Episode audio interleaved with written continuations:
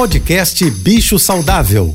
Fique agora com dicas e informações para melhorar a vida do seu pet com a veterinária Rita Erickson, mestre em comportamento animal.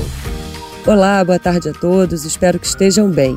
Essa semana eu estou respondendo perguntas de ouvintes e a Renata Soares me mandou a seguinte pergunta. Gostaria de saber se deixar os felinos sozinhos muitos dias, tipo três ou quatro, faz mal. Ela diz que tem cinco gatos com personalidades totalmente diferentes. Renata, nenhum animal de estimação pode ficar tanto tempo sozinho. Mesmo os gatos que parecem ser tão independentes, eles precisam de alguém por perto para saber se eles estão bem, fora a companhia emocional.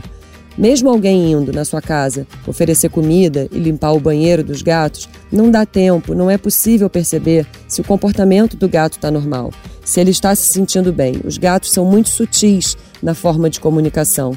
Por isso, a gente não recomenda que animais fiquem mais de 24 horas sozinhos. E os cães, no dia a dia, segundo a literatura, não deveriam ficar mais do que 6 horas sozinhos, porque eles são realmente muito dependentes emocionalmente e também porque eles são muito dependentes de nós. Se você quiser enviar sua pergunta, faça pelo Instagram ritaerickson.veterinária.